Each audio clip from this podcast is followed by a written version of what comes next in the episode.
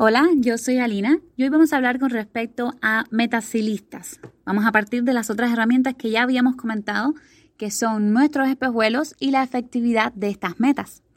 Por lo tanto, hoy vamos a usar un ejemplo muy común que todos conocemos y es el casamiento o matrimonio. Me gusta usar este ejemplo porque es bastante complicado lograrlo, pero en casi todos nosotros siempre hay el anhelo de cumplirlo.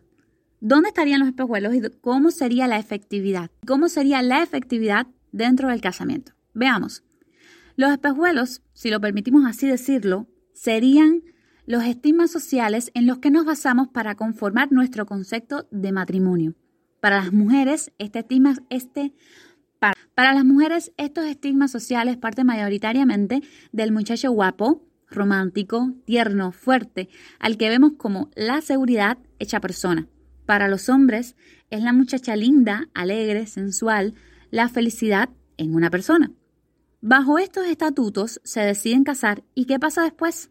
Al hombre que veíamos seguro y tierno, ahora es el ogro y vago, y lo que veíamos atractivo en él, ahora es una cualidad totalmente horrenda.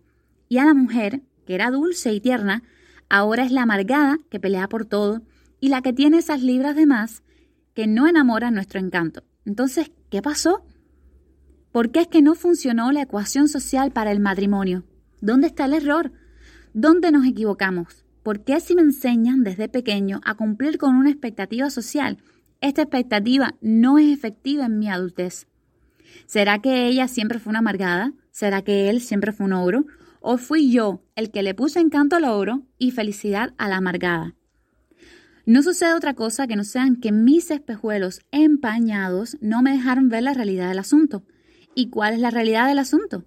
Partamos entonces de que yo soy un ser único e irrepetible, un ser con cualidades específicas y necesidades básicas. ¿Y quién mejor que yo para comprenderme a mí mismo? Que vivo mi vida, conozco mis errores y mis fortalezas. El mismo yo que se permitió compararse con un estigma social que no recoge mi individualidad, y que me permitió ponerle expectativas, mis expectativas, en base a mis necesidades, a otra persona que no conoce mi individualidad, a la cual yo no respeté su individualidad. Es increíble cómo un pequeño estigma social ocasiona tanto estrés en una persona con una situación tan común y tan básica como lo es el matrimonio. Mira, no te estreses, es muy simple. La respuesta está en la pregunta. ¿Será que él siempre fue un ogro? ¿O fui yo quien le puso encanto al oro y felicidad a la amargada? Y es que en realidad sucedieron las dos cosas, porque todos traemos defectos desde la casa.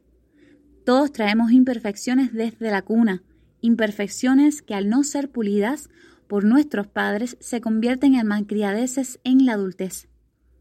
Una de estas imperfecciones que es muy, muy común dentro de nuestra sociedad es que carecemos de identidad, no conocemos verdaderamente quiénes somos y aquí, a mi parecer, radican casi todos los problemas, porque también fuimos nosotros los que pusimos encantos al logro y felicidad a la amargada, porque somos nosotros, al no saber lo que queremos y quiénes somos, los que inventamos las historias de encanto y de felicidad, para tratar de llenar, y esto lo digo entre comillas, el vacío o la falta de sentirse amado, permitiendo que nunca en nuestra ecuación se encuentre la variable efectividad.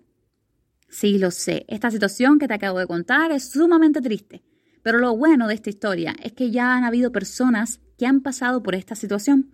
Por lo tanto, ahora tú y yo podemos aprender de sus errores.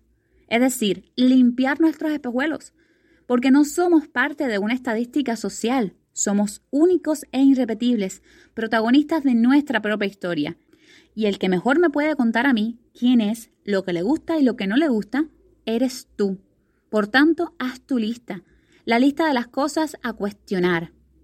Pregúntate a ti mismo, ¿qué es lo imperdonable con lo que no puedes tratar? ¿Cuál es la característica con la que no puedes trabajar?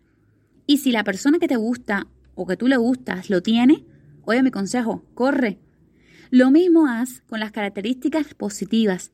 ¿Cuáles son los aspectos que no puedes dejar pasar? ¿Qué es lo que sí necesitas que tenga esa persona en tu vida? Qué es lo que no estás dispuesto a negociar. Te voy a poner un ejemplo. Cuando yo hice mi lista, la principal característica negativa que tenía era el alcoholismo. Yo particularmente no puedo tratar con personas en cuanto a pareja que posean esta característica. Simplemente no puedo. Y la principal característica positiva con la que yo no estaba dispuesta a negociar era que fuese trabajadora. Por lo tanto, las demás características dentro de mi lista sí estaban sujetas a cambio y a variaciones, pero esas dos específicamente no, no podían variar. No te sientas presionado por como yo hice la lista. Recuerda que el que mejor se conoce eres tú. Así que vas a tener a esta herramienta y la podrás modificar según tu estilo de vida. Si te es más fácil empezar por las características negativas, empieza por las características negativas. Si quieres empezar por las características positivas, empieza por las características positivas. Si quieres enumerarlo del 1 al 10, siendo el 1 lo más intolerable y el 10 lo más o menos pasable, hazlo, como sea, pero hazlo.